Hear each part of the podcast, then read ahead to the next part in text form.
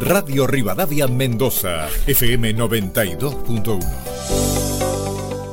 Ya comienza Vino a la Carta con Matías Berrondo y Sol Retamal.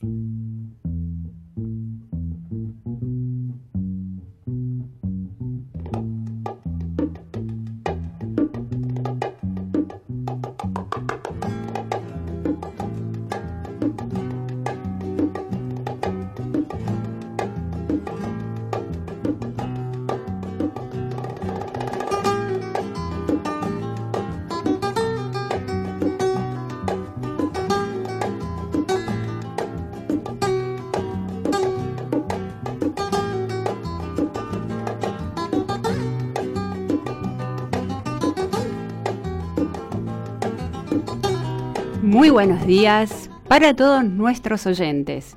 Bienvenidos a este programa donde todos formamos parte. Y así, una vez más, damos comienzo a Vino a la Carta. Este fin de semana, particularmente, nos sentimos dichosos, ya que es un día muy especial. Hoy celebramos a nuestra uva símbolo, aquella que a través de su cultivo nos conecta con la tierra y la naturaleza, la que nos provee de trabajo, la que se muestra imponente y que no tiembla al presentarse al mundo, la que nos acompaña en cada reunión y la que tantas alegrías nos da. Gracias por tu maravillosa historia, por llevar nuestra tierra al mundo, por ser nuestro embajador, por unirnos en cada brindis. Por eso hoy, 17 de abril, miles de copas brindan por vos. ¿Por qué? Porque hoy celebramos a nuestro querido Malbec.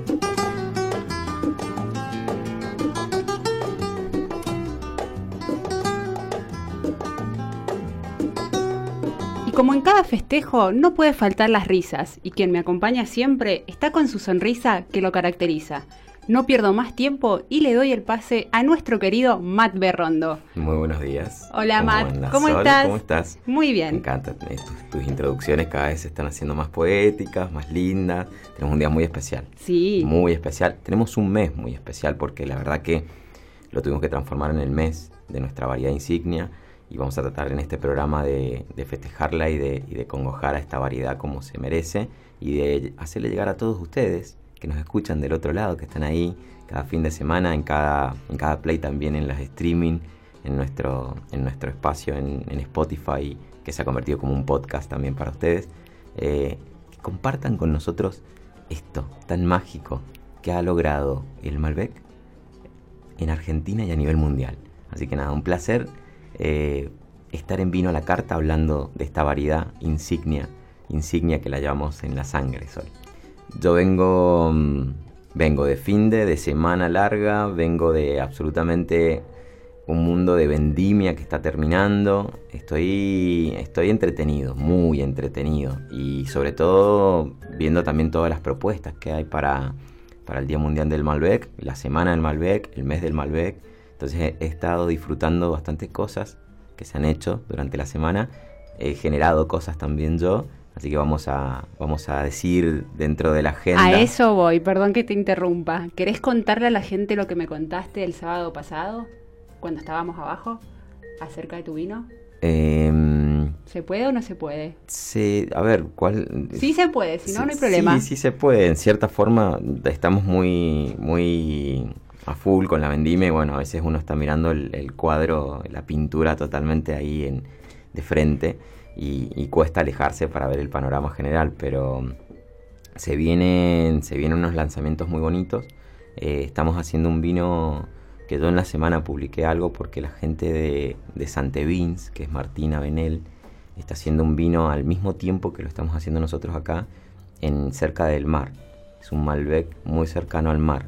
Y, bueno, Martín, Martín en algún momento con, congeniamos, nos vimos, nos encontramos en estos viajes que uno hace por el vino y nos propusimos hacer un corte mar y montaña. Malbec, Malbec, Martín, Mat. O sea, es un M&M, no, no del chocolate, el característico M&M que tenemos en, en, la vida, sino es un M&M de mar y montaña, o montaña y mar, como lo queramos leer mejor. Y, y van los dos, es muy loco porque van energéticamente muy conectados. Empezaron, los cosechamos el mismo día, y cerca de, la playa, allá del mar, en, Bahía, en Pringles, que es una zona muy fría, con médanos y unos suelos bastante característicos. en una zona que tiene mucha historia con el Malbec, porque básicamente muchos de los inmigrantes trajeron uvas y cepas europeas, no solamente el Malbec, no, pero vamos a contar hoy día cómo ingresó el Malbec, que en realidad ingresa por Chile hacia Mendoza, ingresa enseguida. Y, y él cosechó allá y yo estoy acá en Mendoza, hicimos el mismo día de cosecha en montaña, en una zona muy, muy, muy elevada, que es cuando estás entrando en Tupungate te vas derecho hacia la montaña, hay unos viñedos muy bonitos por allá, y conseguí también uva Malbec, así que cosechamos el mismo día, nos pusimos a fermentar, si se acuerdan ya de ese capítulo que hablamos de la fermentación, ese congojo de las levaduras convirtiendo el azúcar en alcohol. Eh, y algo muy característico que utilizamos recipientes medios ancestrales, como pueden ser las ánforas o recipientes de barro. Bien, en este caso ha sido para ambos la misma situación, una situación parecida.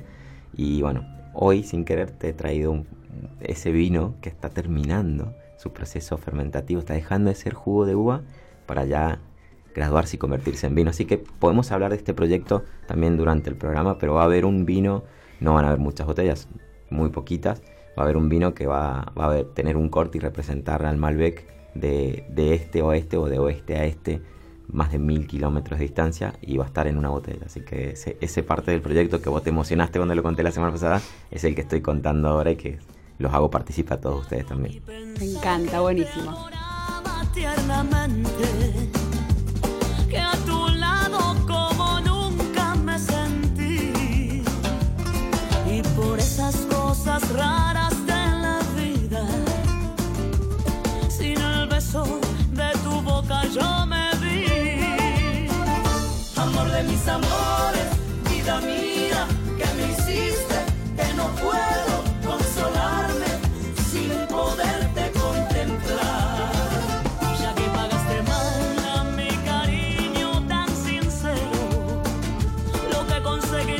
Bueno, como siempre decimos, Vino la carta, no lo hacemos solamente Matt y yo, también acá tenemos a Seba, que lo estamos saludando, y también formás parte vos. Así que Matt te va a decir los medios de comunicación.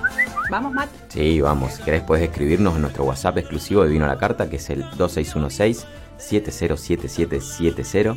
Estamos en Instagram como arroba vino la carta radio y en Twitter como arroba vino la carta ra 1 y puedes sintonizarnos de cualquier parte del país o de donde estés en la web de la radio que es www.radiorivadaviamendoza.com.ar ahí en esa página también puedes bajar la app para Android, Apple o PC Windows.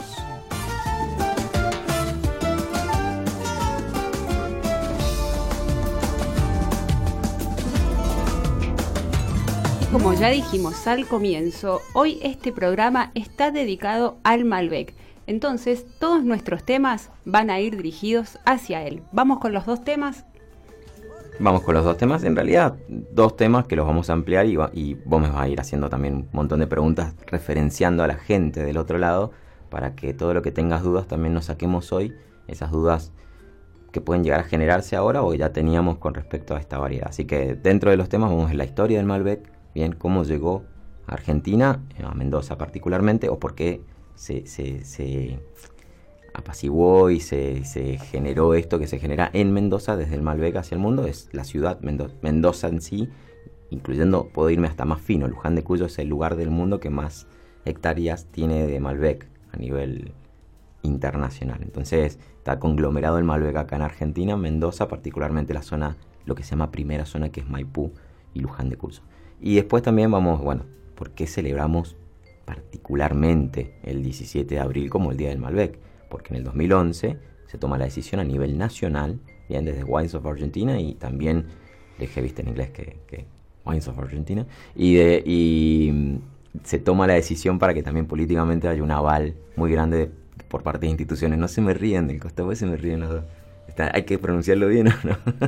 Sí. y, y, se viene, no, no, pero más allá de eso se, se tomó una decisión muy linda que hasta ahora ha hecho ha hecho no más que festejos, generar festejos y, reconocimientos a nivel mundial que por ahí nosotros no estamos tan eh, conscientes, no somos tan conscientes, no estamos tan despiertos con respecto a lo que genera el Malbec a nivel mundial.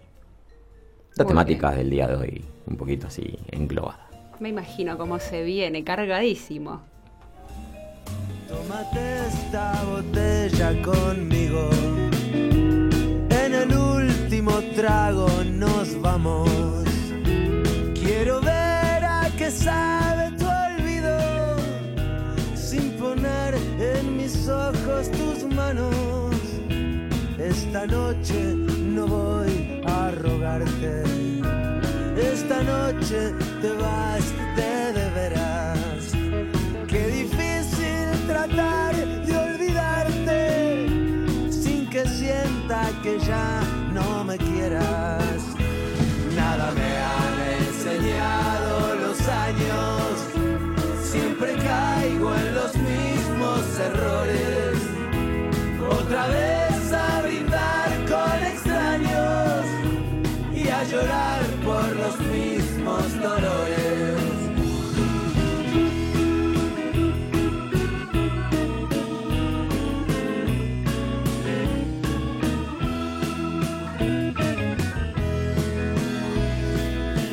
Bueno, Matt, ¿arrancamos con la historia del Malbec? Bueno, yo te propongo lo siguiente. ¿Tenés alguna duda vos o alguna consulta? O Seba igual, si estás del otro lado, ¿tienen alguna... ¿Alguna vez se han preguntado algo del Malbec? Más allá de lo que vamos a contar históricamente de, la variedad. Si la tienen, y se los traspasamos a ustedes también. Si ustedes tienen alguna duda del Malbec que no vayamos a tratar durante esta hora de programa, escríbanos a las redes, enseguida volvemos a pasar los medios de comunicación, escríbanos al WhatsApp, para que nosotros podamos, a través de las redes, contestarles sin ningún problema, para que saquemos todas las dudas respecto a esta variedad. Sol, ¿tenés alguna pregunta al respecto? No, no, te, no te estoy tirando a que me, te obligo a que me preguntes. Yo si querer, me dejas, yo hablo, me explayo y vos ahí me vas, me vas apuntalando algo. Bien, Malbec, ¿exclusivamente viene de Francia o se daba ya en otros lugares del mundo? Mm, La, la uva Malbec fue descubierta en el camino y en el tiempo. Su historia es netamente francesa. Bien, y en Francia se le denominaba Cot. Bien, C-O-T.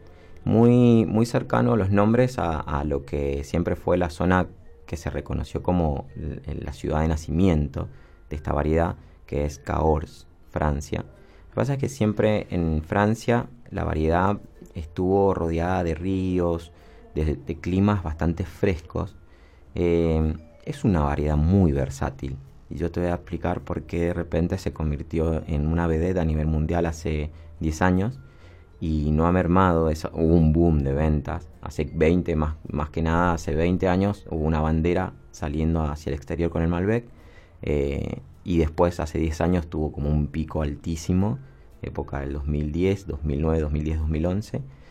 Pero te voy a explicar por qué. Bien, cosa que no se daba mucho en Francia. La parte del terroir, que hablábamos alguna vez en el programa, en nuestros vino a la carta, eh, nos decía que determinadas variedades tienen que adaptarse también y no todas se adaptan a ciertas condiciones. Terroir abarca todo, inclusive la mano del hombre, inclusive hasta, hasta el ego del hombre, que está muy, muy, muy marcado en, en- la enología y en la elaboración de un vino. Así que su procedencia es 100% francesa. Que hoy hay Malbecs a nivel mundial, hay en muchísimos lugares. Y muchísimos lugares le dijeron y le empezaron a decir Malbec después de que nosotros salimos al mundo con ese nombre. Porque inclusive en la misma Francia, en las mismas zonas donde, donde está el Malbec, nunca se había etiquetado eh, el, nombre. Siempre se, hacía- se- hacía referencia, se hacía referencia a sus, a sus sinonimias o a su nombre original, que es Cot. Pero como en Francia nunca tenían una tendencia a hacer uso de la variedad, porque como que ellos hasta el año 1976 vendía como una, vendían como una receta especial de ellos. Decían, yo te vendo un vino de Borgoña, vendo un vino de Chablis, te vendo un vino de Champaña, te vendo un vino de San Emillón. Es como que vos tomás un vino de una zona y ellos no te van a decir qué variedades eran porque era como ese vino es mágico ahí y en ningún otro lado se va a reproducir. Entonces no extrapolaban las variedades que hacían. Entonces a nivel varietal el mundo no conocía mucho porque Francia de por sí no lo, no lo extrapolaba, no lo, no lo mencionaba. Estados Unidos es quien logra, después de 1976, logra esta versatilidad de nombrar la variedad en una etiqueta y darle valor, sobre todo en ese caso, en este momento, a los Cabernet Sauvignon y a los Chardonnay. A partir de entonces hubo una inclinación de ventas y un crecimiento a tal nivel de vinos de alta gama por Estados Unidos, por parte de Estados Unidos, que Francia terminó cediendo ante la decisión de empezar a colocar los varietales en sus etiquetas. Hasta ese momento no lo decían porque se cayó un poquito esa mística de que solo en Francia se podían hacer vinos de alta gama. Bien, hay una historia muy particular que lo hemos mencionado en la Carta. No es un tema que vamos a tratar mucho hoy, pero bueno, se llama eh, El juicio de París. bien, que es un, fue una cata que se armó y la armó un inglés que hace poquito falleció, que bueno, siempre ha sido una persona muy interesante en el mundo vino porque hay un antes y después de Steven, Steven porque él generó esa cata ciegas con franceses y los mismos franceses eligieron a ciegas los vinos de Napa sobre los franceses, sobre los propios vinos franceses. Entonces eso generó un boom, generó un shock a nivel chiquito, porque el mundo del vino es chiquito, ¿no? en, los, en los connoisseurs, en los one snap, esto que hablamos siempre que hay dos caminos, uno el de tomar vino y otro el de el aprendizaje. Bueno, en ese camino de aprendizaje hay un par de gente que está muy metida, está todo el día pensando en vino, todo el día coleccionando, comprando, leyendo noticias, viendo quiénes son las estrellas, el crítico, eh, la bodega con premios, todo, todo, una uva nueva que salió, una zona nueva. Bueno, esa, ese camino de ese vino, en ese momento hubo un shock, porque hasta ese momento se creía que solo Francia podía hacer vinos buenos. Y en esos vinos buenos, no, históricamente estuvo el Malbec en algún momento, fue, fue de, Reyes, la reina de Aquitania era una, una, una, persona que amaba el Malbec, pero casi siempre iba a, una zona que es Burdeos, que se hacen cortes. Nunca fue un varietal, monovarietal, siempre fue una zona que se tomaba un poquito de las variedades que habían ahí y se hicieron cortes, y el Malbec era parte de ese corte. Se le decía el agua negra por el color que generaba en Francia, situaciones climatológicas que te decía recién, Cahors, eh, frío, taninos muy, muy silvestres, muy agrestes, muy marcados y, muy poco cuerpo, muy poco volumen. Generalmente son vinos muy chatos, se denomina chatos, cuando no te generan esa, ese show en la boca que te genera un vino tinto que te pones hoy, que la fruta explota, la madera explota. Por más que tuviesen madera, que no era todavía la hegemonía de la barrica como la, contábamos la semana pasada, las barricas estas de 2.25 que son muy francesas, todavía no estaba tan fuerte estos tostados y tan ahí marcados. Así que el Malbec fue perdiendo muchísimo en Francia. Lo que sí ganó mucho fue cuando lo trasladaron a, Sudamérica, pero eh, no puntualmente fue el Malbec, fueron las uvas francesas. Porque nosotros lo primero que tuvimos fueron uvas criollas, que son las que más, en, en alguna perspectiva, las que más conocemos, que son las más eh, proclives a tener en un parral un abuelo, un tío, un tío abuelo, o nuestros padres, o nuestros, nuestras casas de infancia. Esas criollas, eh, tintas blancas, esa Pedro Jiménez, esa Torrontés, esa Moscatel, eh, esa cereza, eh, todas esas uvas. digamos, estas primeras cepas llegaron con Colón, ¿o no? Esas primeras cepas llegaron en, en, la conquista y sobre todo, bueno, la historia del Torrontés es fantástica porque data de 1860 y algo cuando entra con el padre Cedrón por Salta. Bien, y ahora una pregunta. ¿Entra también Malbec o solo entra con Sarmiento? Mira, eh, no, el Malbec debe haber existido en Argentina y en, todo el, virreinato de Río de la Plata, o sea, en el, en el conglomerado de, del cono suramericano. Lo que pasa es que se tomaban, se decía todas las uvas francesas, se le decían uvas francesas, y englobabas todas. Englobabas Cabernet Sauvignon, englobabas Petit Verdot, Tanat, englobabas Pinot Noir, no había mucho, pero trajeron, y Malbec, entre ellas. Toma fuerza con Puget. Bien, mi Puget, ¿quién era Puget? Puget era un estudioso del mundo del vino, bien, estamos hablando desde el agro a, la ampelografía y a todo el estudio característico que no fue muy escuchado en Francia. Él hacía como un análisis, o sea, muy típica del que no, no, puede tener éxito en su propia tierra, ¿no? Él así, hizo un estudio bastante interesante de ampelografía, intentó tratar de, deducir y con, papeles y con historia y con fehacientemente con, papers eh, todas las características de cada variedad, donde se va mejor. Francia no tuvo mucho, mucha cabida porque allá existen como instituciones en cada sector, en cada región, que se llaman denominaciones de orígenes que controlan la forma en que se hace el vino, qué varietales puede llevar, qué no, y qué forma se hace el vino para que vos puedas etiquetar que venís de esa zona. Entonces él, buscando nuevos mundos, viajó a Sudamérica, pero cayó a un lugar que para él era el, lugar para, para, exponenciar todo, porque a nivel gubernamental le daban todo, que era Chile. No, no viene Argentina inicialmente. Pero resulta que en ese momento Sarmiento eh, se le ocurre pelearse, porque Sarmiento era, tenía sanjuanino de nacimiento y, tenía contra, contra el gobierno del momento, tenía un, tema muy característico y lo más loco es que él, eh, sus peleas eran con libros, con escritos, a nivel muy, eh, muy intelectual. Entonces escribe Facundo, que es una crítica constructiva directa a, Rosas y a todo su gobierno. Entonces, después de eso, obviamente, fue como tremendo el libro. Si alguien lo ha leído lo, o lo tiene a mano para leer, léanlo porque la verdad que es, es, es Sarmiento disparando con fuego. La historia argentina igual, de toda la vida, pero con un nivel literal increíble. Y bueno, tiene que escapar después de Argentina, por eso es, exiliado, porque podría, podría en su vida correr peligro, sí, tal cual, entonces se exilia a Chile. En Chile sigue escribiendo, se genera un conflicto porque Argentina y Chile se llevaban bien, lo envían desde Chile a hacer eh, estudios y análisis, filosofía de literatura, y, viaja desde Chile, viaja por el resto del mundo y por Estados Unidos. Y ahí se, se, se, enamora de, de filosofías en ese momento de Estados Unidos que estaban haciendo todo muy ordenado, muy pausible, Nueva York y bueno, las megas metrópolis. Pero cuando viene en alguna de esas cenas que tiene él, parece un exiliado político, diplomático, así que en Chile tiene las cenas y en estas cenas locas se encuentra con Boucher. Y en este análisis y en el estudio, bueno, Sarmiento viajando a Europa se encuentra con los vinos europeos, ya era de por sí un amante de, este, de esta vida, la buena gastronomía, la bebida, el vino, culturalmente hablando siempre fue un, un must o un, algo que debes tener en tu vida cultural. Si leías libros, escribías libros, el, vino iba de parte porque traía cultura, mucha cultura y, es así, tal cual.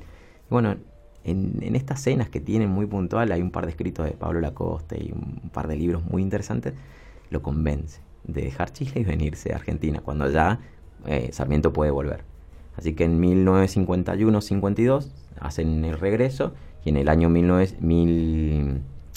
1900 1851, 1852, en el año 1853 ya se eh, lleva a papel eh, la, construcción de la quinta agronómica en, acá en Mendoza y ahí es donde entran las, todas las cepas que él traía de estudio, los esquejes y barbecho. Esqueje y barbecho se llaman cuando la planta crece y se, y se seca, antes cuando lo podás, antes de, pasar al, invierno, es un corte de la planta que la planta sigue viva. Si vos la enterrás o la mantienes húmeda, esa planta la puedes reproducir Generalmente va a tierra, se mantiene húmeda, después se vuelve a plantar para que en primavera tire raíces y florezca. O sea, es tan mágico la parte de la flora que, va por ese lado. Y esos esquejes y barrochitos que tenía él los, terminó trayendo también para, para Argentina y se instaló en Mendoza. Mendoza fue el lugar declarado, que es hoy donde está la, enoteca. la enoteca hoy es ínfimo a lo que cuando ves el video de cómo era todo lo construido ahí, eso era, eso era campo de Mendoza. Eso era campo campo, porque recordemos que en, ese momento el centro de Mendoza estaba en la, Plaza Pedro del Castillo. Y todo estaba conglomerado hacia allá, hacia lo que es Guaymallén, del otro lado del cacique Guaymallén, y todo lo demás era viñedos, todo lo que conocemos las rutas, el acceso de la ruta 7, todo eso es viñedo. El carril de ingreso a Mendoza era el carril nacional, que hoy es bandera de los Andes que también le seguimos diciendo carril nacional, no le hemos dejado de decir carril nacional, y ese era el carril donde entraban las carretas a Mendoza. Bien, o sea, es muy loco porque tenía los dos ingresos fuertes, era Carril Nacional y Carril Body Cruz. Eran los dos ingresos más fuertes a Mendoza. Y bueno, eh, en esa época fue la primera, como decirte, escuela, no era universidad, pero casi que le superaba una universidad para el momento, eh, la primera escuela fuerte latinoamericana de, estudio y, que hizo fuerza al estudio del Malbec. Él estudió mucho el Malbec ahí y vio cómo se adaptó a Mendoza. Puget fue el que, por decirlo de alguna manera, entendió que Mendoza era su, o, Argentina, pero cuando decimos Argentina es muy grande, hoy estamos conociendo nuevas zonas, cuando entendió que Mendoza era la zona del Malbec. Y, lo vamos a explicar también ahora, qué es lo que vio él en ese momento y qué es lo que seguimos viendo nosotros acá. Pero creo que también se ha hecho largo esto de lo que estoy hablando, para quizás corto para ustedes, pero largo para las tandas. Las tandas no quieren esperar y siempre nos dicen en un ratito venimos, así que van a estar ahí para, para cortarnos un poco este diálogo en breve. Pero vayan pensando, vayan pensando y preguntas eh, de esto que estamos contando en Malbec. Nos vamos a introducir, vamos a servir el, vino crudo que traje hoy. Les voy a contar un poco qué es un vino crudo. Vamos a hablar del vino crudo porque está justo en la etapa que acabamos de hablar en nuestros programas anteriores de Vino a la Carta. Y hoy hemos traído un Malbec de una zona privilegiada, pero que es una zona más de todas las que encontramos. Así que, Sol, no te vayas. Gente, no se vayan. Volvemos enseguida con más eh, historia de Malbec.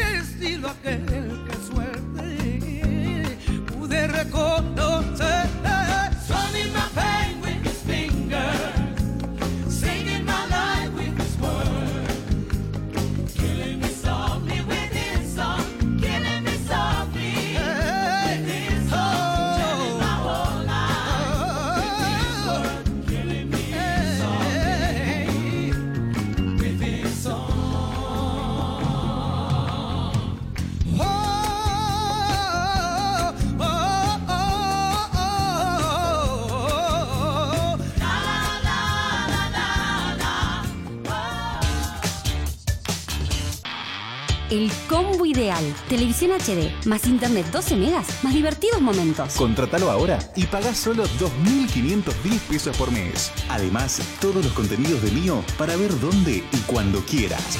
Y la instalación gratis. Llama ahora al 0810-222-2323 y lleva a tu hogar el combo ideal. Supercanal Arlink se queda en casa con vos. En las tardes de Radio Rivadavia, Ramiro de los Ríos te presenta los temas de agenda.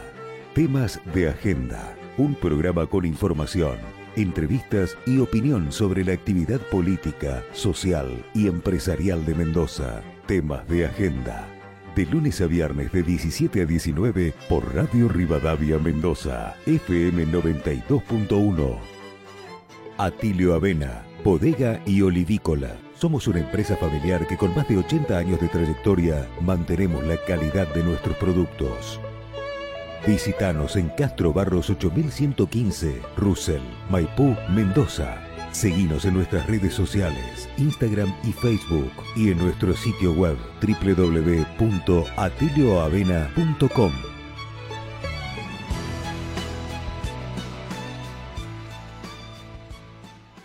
El cuidado animal tiene su espacio en Radio Rivadavia, con entrevistas a sus referentes. Protección Animal.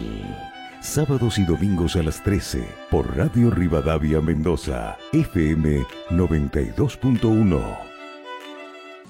Bodega Mi Terruño. Desde el viñedo hasta nuestra bodega, en cada botella de vino, transmitimos el sentido de pertenencia a la tierra y el amor de nuestra familia por el suelo mendocino. Visítanos en nuestra web www.bodegamiterruño.com.ar y seguinos en nuestro Instagram y Facebook como Bodega Mi Terruño.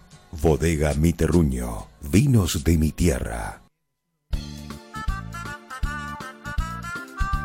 Cuando sos el número uno del mercado, debes esforzarte más. Mediterráneo, concesionario oficial Renault en Mendoza, te financia 100% directo de fábrica. Ahora retira con entrega asegurada en cuota 3, 4, 6, 8, 9 y 12.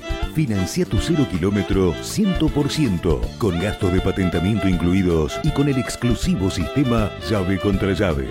Llámanos o escribinos al 261-327-9844. Plan Rombo Mediterráneo.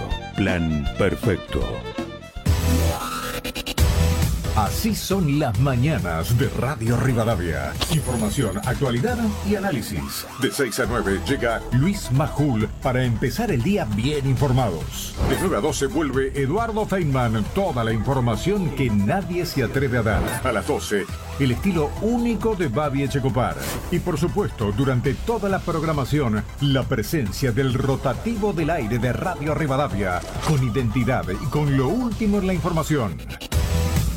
Radio Rivadavia, todo lo que pasa. Todo el día. Continuamos con Vino a la Carta.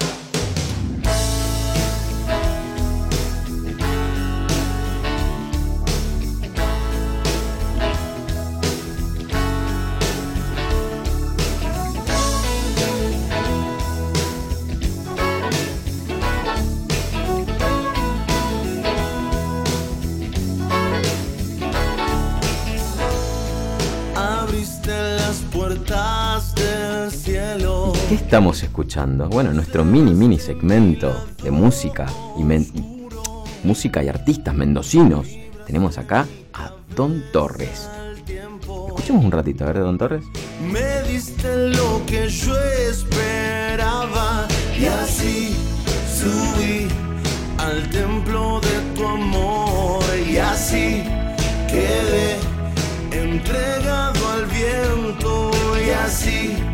me durmiendo en tus labios y así seguí corriendo muy lento.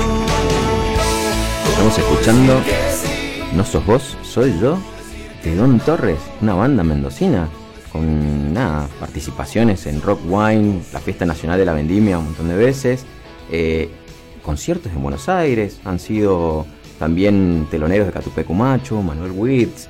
Muy bien, tenemos acá artistas mendocinos que tenemos que saber valorar y en Vino la Carta los traemos para que ustedes también los conozcan y dentro de poquito van a estar en la lista para que los escuchen.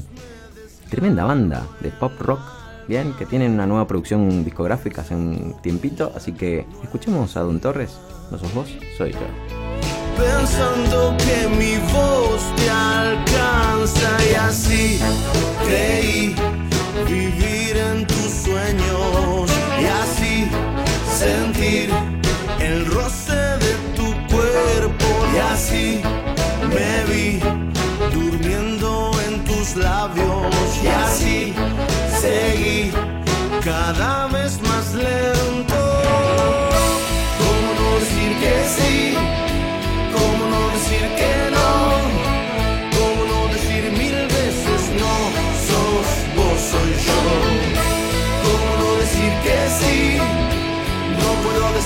Bueno, seguimos con este vino a la carta, tan bonito, dedicado al Malbec, a nuestra uva insignia, en cual estamos contando la historia. Eh, ¿Tenés dudas del Malbec? ¿Querés saber más al respecto? ¿Querés preguntarnos cositas? ¿Querés participar? Se viene un sorteo. Descorcha un Malbec, ¿por qué no? Publicalo en tus redes, etiquetanos bien, durante la semana y quizás la semana que viene puedas llegar a ser el ganador de una botella de un Malbec insignia de Mendoza.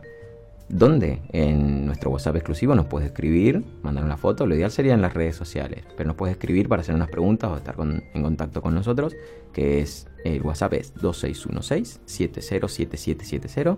En Instagram estaría buenísimo en los etiquetes, arroba vino la carta radio. Vamos a hacerlo por Instagram por este- esta semana, a practicar un poquito ahí su fotito con su Malbec, con su copita, el momento ideal que, que crean ustedes que debieron descorcharlo.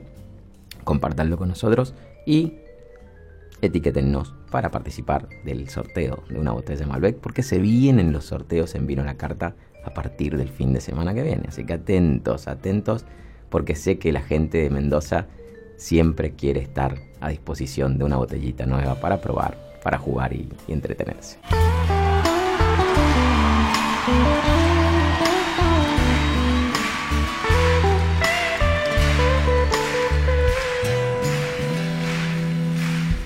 De sobra sabes que eres la primera.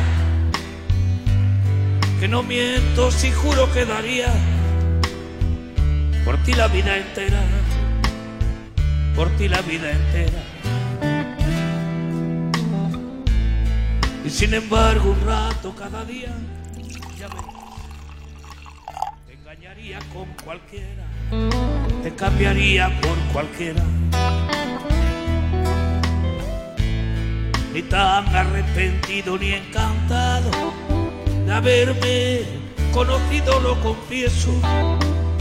Tú que tanto has besado tú, que me has Y con ese ruido de Malbec, entrando en la copa, seguimos en este segundo bloque de Vino a la Carta, hablando de Sol, ¿cómo estás? ¿Lo estás probando? Sí, me pone el dedo arriba. Sí. Eh, la agarré justo probando el, el vino. ¿Qué tal? Muy bueno, muy rico.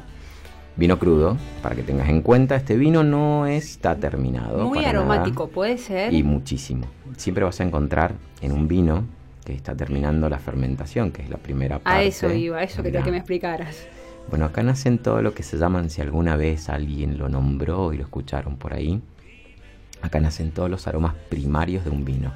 Bien, este es el momento, y, pero exacto, donde se concentran y se compenetran en el líquido los aromas primarios. Es el momento donde no solo las levaduras están comiendo el azúcar para convertirlas en alcohol, porque tiene un, cuando se le dice tiene una agujita, Sol debe probar ahí que te pincha un poquito la lengua, es porque todavía están las levaduras trabajando muy sutilmente y están generando una burbujita aún, que es la fermentación, ¿no? El final de fermentación. Tiene un rastro de azúcar final muy chiquito, muy, pero muy casi indetectable, pero lo tiene porque todavía está terminándolo, pero es donde de repente las pieles, sobre todo en un vino tinto, en este vino Malbec, el vino Malbec tiene una característica muy bonita, cuando hay amplitud térmica, mientras más amplitud térmica, que es el- ¿a qué le decimos amplitud térmica? Que tengas una temperatura en el día y una temperatura totalmente diferente a la noche. Generalmente es calor en el día y mucho frío en la noche. Eso es donde se genera. Hay unas zonas de Mendoza muy características que lo tienen. Hay microclimas que lo hacen. Eh, nosotros tenemos microclimas como en Chacras de Coria, pero por ejemplo, yendo a la montaña, hay zonas que particularmente manejan una amplitud térmica tremenda. Tremenda hasta a veces de 20, 25 grados de diferencia, lo cual es, es muchísimo y lo cual genera ciertas condiciones en la planta que hace proteger aún más la semilla. En algún momento vino la carta, mencionamos la protección de la semilla. En estos casos particulares de amplitudes térmicas se, se, se exacerba todo a un nivel altísimo. ¿Qué sucede ahí? La planta entiende que no puede producir mucho porque generalmente en estas zonas son zonas pedregosas, áridas, difícil de que crezca alguna planta. Entonces la planta entiende de que el agua no es común denominador, no va a tener alimento a través del agua así tan fácilmente. Entonces concentra todo en menos cantidad de eh, racimos. Ya de por sí, esto es naturalmente, está haciendo una selección la planta para sobrevivir. Cuando empieza a hacer mucho calor, mucho calor en el día, trata de generar sus hojas para protegerlo. Nosotros ahí venimos y a veces las arrancamos para que le dé más sol, pero no queremos asolar a la fruta. Entonces la planta encuentra en ese sol y, en todo lo que el calor que le da al día en la montaña, menos oxígeno, recuerden la altura también que tenemos, va a empezar a generar mucho más pigmentación y color en la piel. ¿Por qué? Porque a través de ese color y pigmentación trata de que los rayos UV no quemen la semilla, que es su hijo. Y en la noche, cuando hace mucho frío, mucho, mucho frío, la, la uva, que se, la piel, el ollejo se estiró por el calor normal. Cuando pasa esto del calor que se estira, todo empieza a concentrarse, a achicarse por el frío mismo, entonces se empieza a engrosar esa piel, ese ollejo. No solo que se concentran los colores, sino que también se engrosa. A mayor cantidad de sólidos, mayor cantidad de poder de extracción tiene un enólogo o un hacedor de vinos al momento de romper ese grano. Entonces, todos esos colores, esos polifenoles, esos antioxidantes que están en el ollejo, más la prurina, más todos los éteres que se le han ido pegando, son mayor cantidad a medida que vos tengas estas amplitudes térmicas.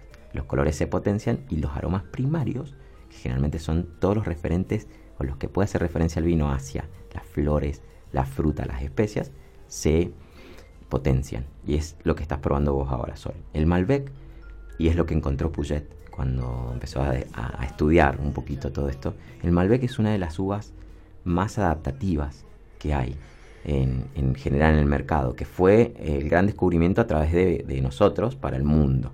Así como 1976 fue la, la- la punta de quiebre, punta de lanza de, que Francia solo podía hacer vinos alta gama y empieza a ser Estados Unidos, el resto de los países dijeron nosotros también queremos estar ahí. Hoy no hay un solo vino nuestro de media o alta gama que no le pueda competir a ningún vino del mundo que sea de media o alta gama. Bien, estamos, inclusive tenemos vinos en el exterior a 400 dólares la botella, que es un montón, porque eso se habla que está compitiendo con vinos de 400 euros la botella, 400 dólares de zonas antiquísimas. Y eso es un valor agregado, yo eso lo rescato muchísimo hoy a, aquellas pequeñas viñas y bodeguitas que han logrado todo esto, como, como lo es Cobos, como lo es eh, a Chaval Ferrer y como lo son estas pequeñas bodegas, Catena Zapata, que increíblemente las nombramos porque son bodegas que realmente han hecho ese trabajo eh, de tomar de bandera al Malbec. Que el Malbec no fue bandera inicialmente como lo es hoy. Se, empezó a entender que el Malbec iba a ser una bomba a finales de, los, de los 90. Hace nada. Puede ser que el Malbec llegó, tuvo como un gran impulso, volvió a decaer y como que ha renacido en este último tiempo? No, nunca tuvo un gran impulso. El Malbec, durante todo el tiempo donde el argentino consumió mucho vino. Oh, perdón. Eh, en una primera parte es como que se plantó. Se plantó mucho por lo siguiente. Luego se dejó de plantar y actualmente se planta más, algo hace unos años. Se plantó mucho por lo siguiente. Era la, la uva que coloreaba la criolla en los años de la Revolución Industrial Vitivinícola, nacida en el 1891 con la llegada del tren y la posibilidad de trasladar vino a granel desde Mendoza a Buenos Aires y en Palermo, donde está el correo argentino ahora, se fraccionaba el vino y se distribuía hacia los, los bares y la gente que compraba. Inclusive ese tren que iba camino, vos fíjate, te estoy hablando de una época final donde viene el tren, ese tren que iba camino hacia allá, la gente en Córdoba, en San Luis, donde tenía paradas, iban con sus damajuanas, iban sacándole vino, iban comprando vino a volumen. Entonces, ese Malbec era tratado como uva francesa y era para teñir, darle color a la criolla. La criolla daba volumen, mucha cantidad y el Malbec la teñía. El Malbec le daba color. Pero el Malbec no lo mirábamos como decir, eh, es más, cuando se potencia el vino blanco, hay una época de consumo nuestra que se potencia el vino blanco, al Malbec se lo empieza a sacar, se lo empieza a eliminar los viñedos de Malbec. Hoy, hoy, en Argentina, a nivel actual, este es un número moderno ya, hay 41.301 hectáreas de Malbec es una barbaridad. O sea, estoy hablando de más de... Son 35 millones de kilos de Malbec al año, que, es increíble la cantidad de litros que, tenemos de Malbec. Somos el mayor exportador de, Malbec, nuestro mayor consumidor es Estados Unidos. Bien, y de ahí vienen todos los países, eh, Brasil, vienen, vienen muchos países grandes consumidores del Malbec, que lo, tomaron como una referencia. El Malbec, para todos aquellos que toman vino y dicen, sí, a mí me gusta el Malbec, pero no, yo soy más de otra variedad o soy más del cabernet. Por ahí mi abuelo me, decía, yo soy más del cabernet, más robusto, quiero la maderita, el roble. Y, pero cuando prueba el Malbec es como que en, épocas antiguas el Malbec lo veían un poquito más, un vino más femenino por las docilidades de los taninos que tiene. Y eso es lo que encontró Puget en su primer estudio y lo que fueron encontrando el resto sin, sin poner foco al Malbec en sí. El Malbec le hemos puesto foco a partir del año 1997, 98, 99, 2000 y ahí tenemos la segunda revolución industrial vitivinícola argentina declarada por las bodegas boutiques. Y ahí llegan todas las inversiones extranjeras. Primero, nuestro colapso económico, 2001. Bien, el dólar tiene un valor pero tremendo en nuestro país. Y ahí llegan todas las inversiones que hoy por hoy conocemos como todas estas bodegas boutiques, que hasta ese momento no estaban, no existían, no eran parte de nuestra idiosincrasia. Todo lo que había eran bodegas de la primera revolución industrial gigantes. Vuelvo atrás, chiquitito. ¿Qué es lo que es una bodega boutique? Si me puedes responder bueno, cortito. Nosotros en ese momento, todas las bodegas que vemos, inclusive ahora las abandonadas, como la Arizu en Godoy Cruz, bien, eran bodegas que no bajaban de los 2, 3, 5 millones de litros. Es poco o mucho, perdón. Eso es un montón. Sí. Bien, eso es un montón de litros. Tengamos en cuenta que esos son 10 millones de botellas en un consumo eh, que en ese momento era altísimo. Esto, esto estoy hablando que eran bodegas chiquitas en ese momento. En, en donde está Trapiche hoy, hay una bodega subterránea de 5 millones solo una pileta. Se puede hacer un, concierto dentro de esa. Tiene para mover el líquido, ahí no se hace vino, ahí se, hacen cortes. Para mover esos 5 millones tiene, para que se den una idea de la magnitud del tamaño de esto, para mover ese líquido ahí tiene tres rotores y motores de barco. Las hélices gigantes, las que vemos de los, de los buques, bueno, tiene tres de esos rotores adentro para mover el líquido que está adentro. 5 millones, una sola pileta. Entonces, esa, en esa pileta todavía se hacen cortes. Trapiche, que están entre los 90 y 115 millones de litros anuales hoy.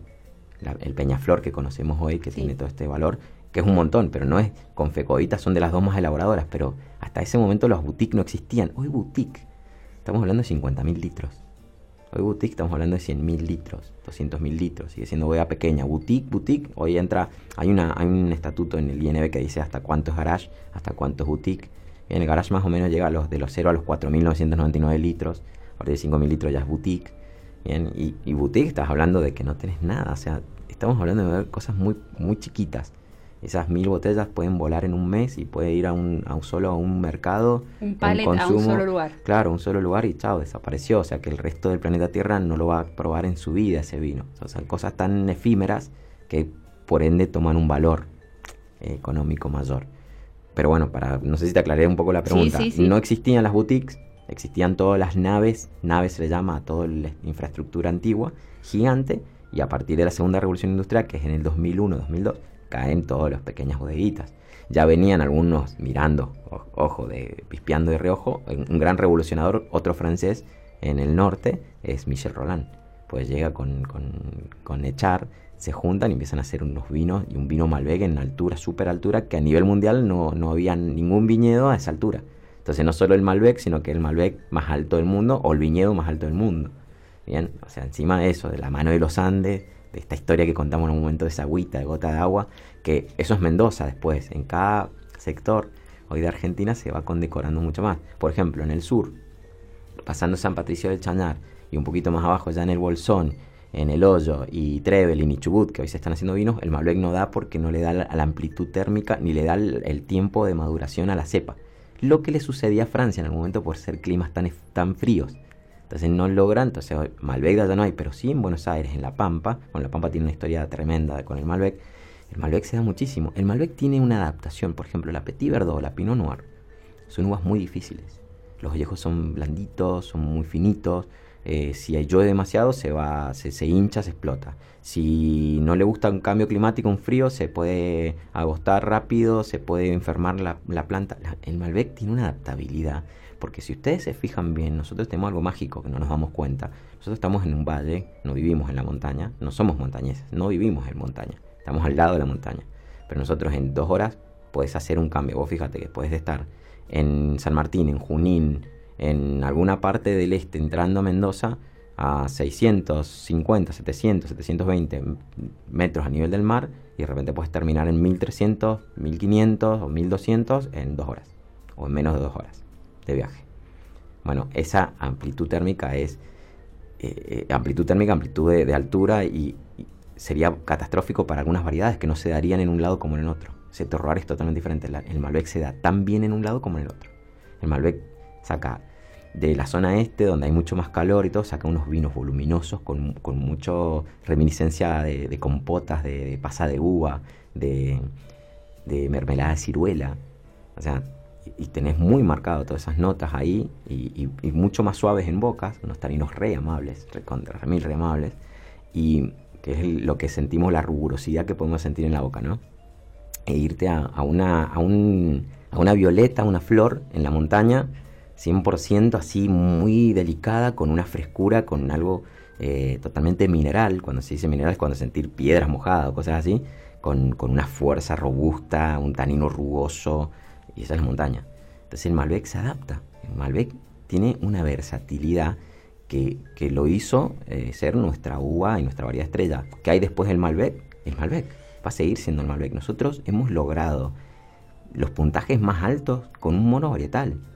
Lo que a, lo que Australia le costó también un montón con su Syrah en algún momento, que es su uva característica. Lo que a Francia casi nunca logró con un mono varietal. Francia siempre lo logró con blends, con cortes de varias uvas.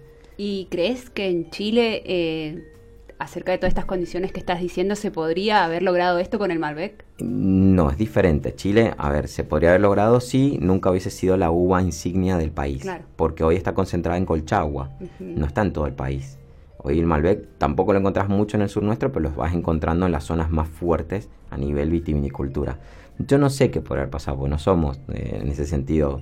¿Qué hubiese pasado en Chile? Hubiese pasado que se hubiese dado a conocer todas estas variedades potenciadas en un momento, pero si no iban, no iban. El agro funciona mucho, o sea, este año es ajo, bueno, el año que viene es tomate, levanto el ajo y planto tomate. El agro no mira toda esta verticalidad que tiene. Este volvemos a repetir, este es uno de los productos que toca el agro, el campo, las inclemencias del día a día con la alfombra roja, con la realeza, con, la colección. Con, es, un rubro tan amplio que bueno, ahí, ahí suscita y aparecen todas las, las cositas del ser humano también, que son parte del terror. Bueno, vino crudo que estamos probando hoy, de este Malbec característico, si te arrimas a la nariz, es un vino de montaña. Bien, tiene mucho de esto floral que hablaba yo recién, pero no deja de tener mucha fruta. Bien, se siente el mosto de la fruta terminado, todavía está en, un poquito de, proceso, porque está terminando. tiene un color increíble. Deja la copa como muy marcada, teñida, claro. Miren, en nuestro Instagram, vamos a ver una foto y lo vamos a postear el color, el color de, ¿A qué se debe? Porque no es muy normal ver que tiña la copa. Últimamente no me ha pasado con los vinos. Es que estás probando un vino crudo.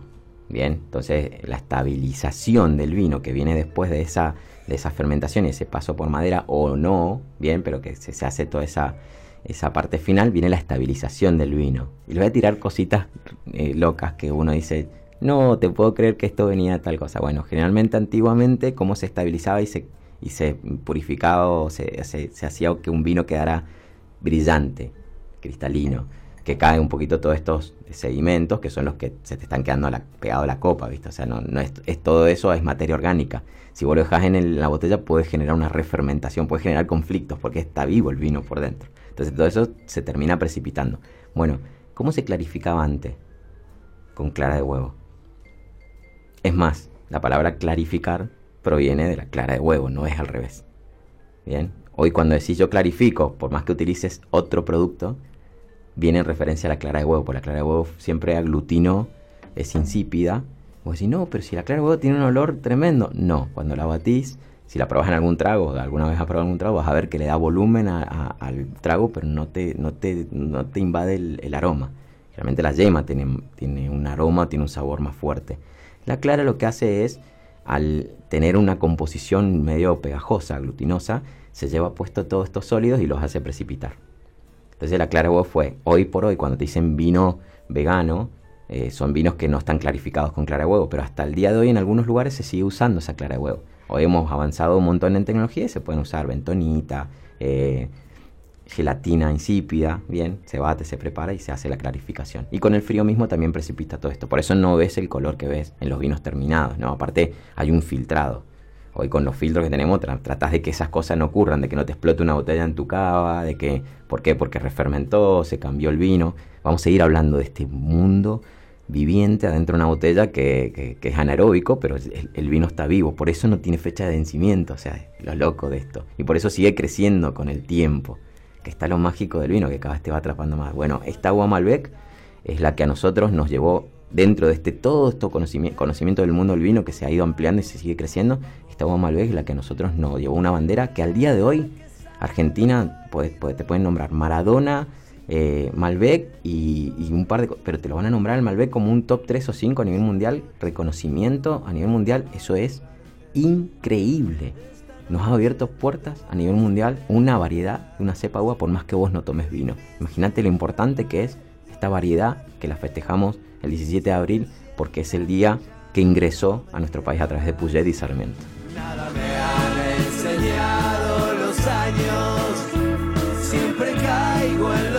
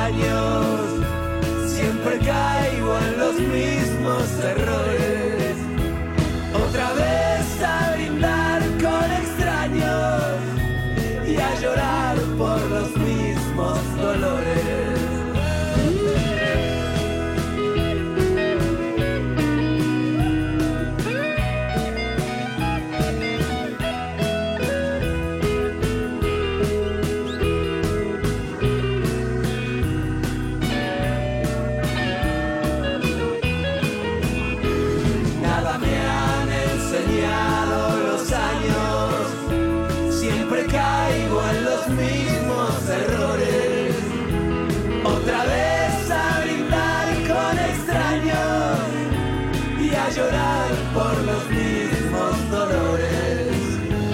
Tómate esta botella conmigo y en el último trago nos vamos.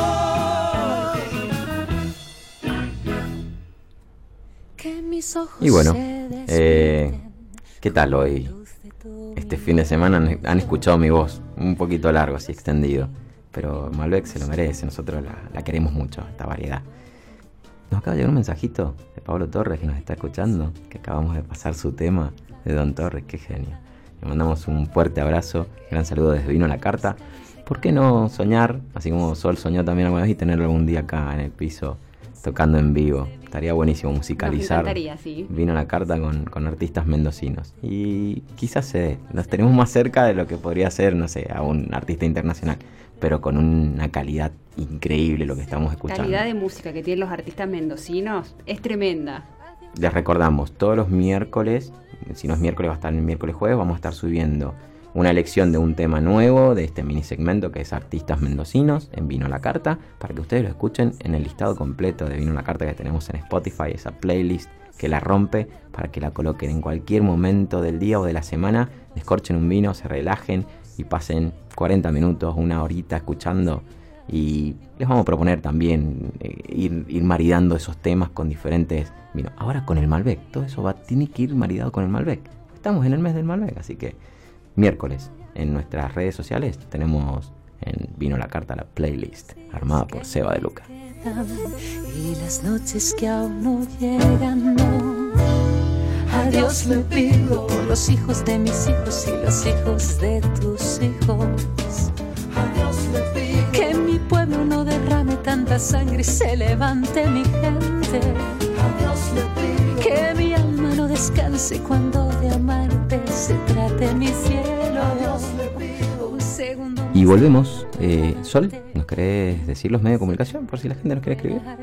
Nos podés escribir a nuestro WhatsApp exclusivo de Vino a la Carta, que es el 1216707770. Nos vas a encontrar en Instagram como Vino a la Carta Radio y en Twitter como Vino a la Carta Ra1. Nos sintonizás desde cualquier parte del país a través de www.radiorivadaviamendoza.com.ar y ahí en la página vas a encontrar la app para Android, Apple o tu PC. Y si me enamoro sea de vos, que tu dulce voz y este corazón, todos los días, todos los días. Le recordamos a la gente que aproveche este mes del Malbec. En las bodegas están con unos descuentos increíbles a través de su web y también esta semana hay mucho evento. Eh, particularmente vi uno acá en la sala que me pareció excelente, precio. Eh, son alrededor de 8 vinos más algunos platos en un precio muy bueno, excelente y aparte está acá en el centro.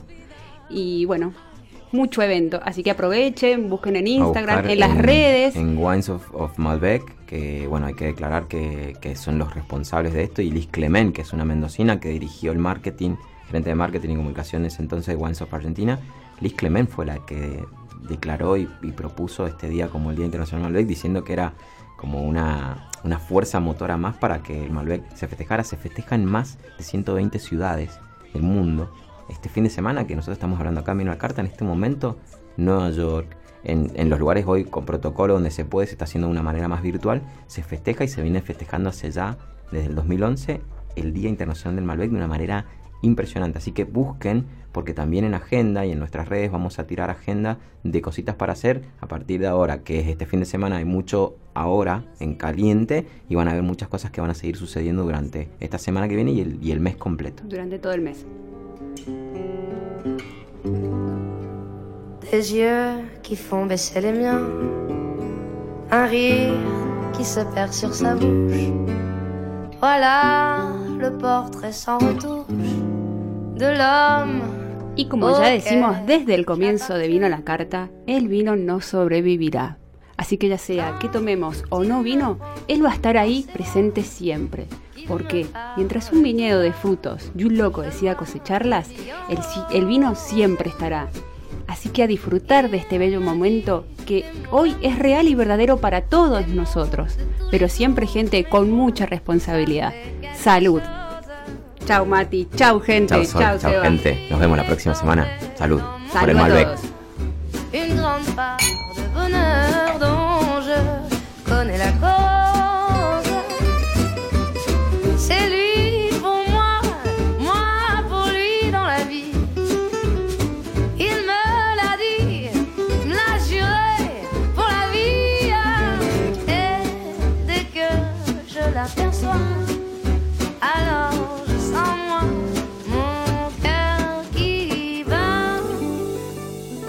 Fue Vino a la Carta con Matías Berrondo y Sol Retamal.